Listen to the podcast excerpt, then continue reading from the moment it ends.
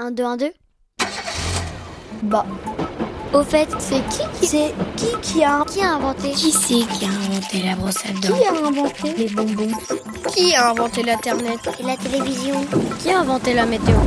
Qui c'est qui a inventé l'électricité Les chips. Et le Lego.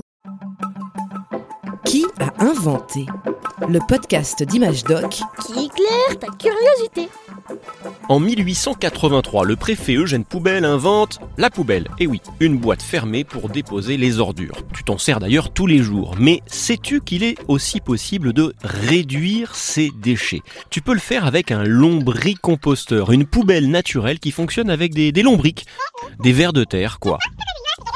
Et oui, il mange les épluchures et les transforme en compost, une sorte de terre idéale pour ton jardin ou ta jardinière. Allez, prépare-toi à fabriquer ton propre lombricomposteur. Tu vas voir, c'est super simple. De quoi on a besoin? Pour faire un joli lombricomposteur, il te faut trois boîtes en plastique identiques. Ça peut être des seaux de peinture de la même dimension ou des boîtes de rangement par exemple. Attention, tu dois pouvoir les empiler les unes sur les autres. Et surtout, elles ne doivent pas être transparentes. Les lombriques détestent la lumière. Tu as aussi besoin d'un couvercle adapté à ces boîtes. Du matériel pour percer des trous, tournevis, poinçon, cutter, le mieux c'est une perceuse, mais surtout demande à tes parents de t'aider pour ne pas te blesser. Il te faudra enfin du carton, des feuilles mortes et évidemment des lombriques. Allez, c'est l'heure de partir à la chasse aux vers de terre. Moi j'aime vraiment pas ça. T'inquiète, ils mordent pas.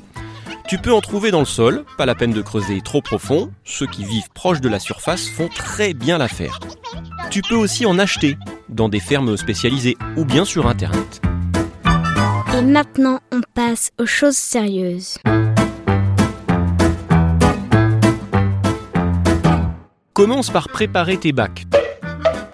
Celui du bas servira à recueillir le jus de compost. On appelle ça le lombrité. Ce bac, le bac à jus, on va le garder tel quel. Dans celui du milieu, qu'on va appeler le bac 2, tu vas percer des petits trous au fond, espacés de 2 cm environ. Idéalement, ces trous mesurent 1 mm pour laisser passer le jus, mais pas les vers de terre, sinon pour eux c'est la noyade garantie. Perce ensuite le fond du bac du dessus, le bac numéro 3. Cette fois, il faut des trous plus gros. 6 mm environ pour que les vers puissent passer.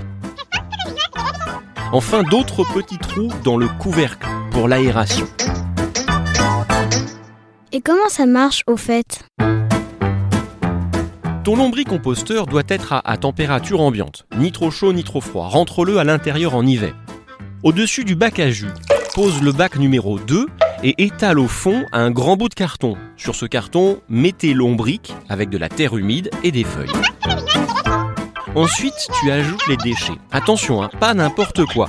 Les vers détestent la viande, le poisson, les oignons, les agrumes et les produits laitiers.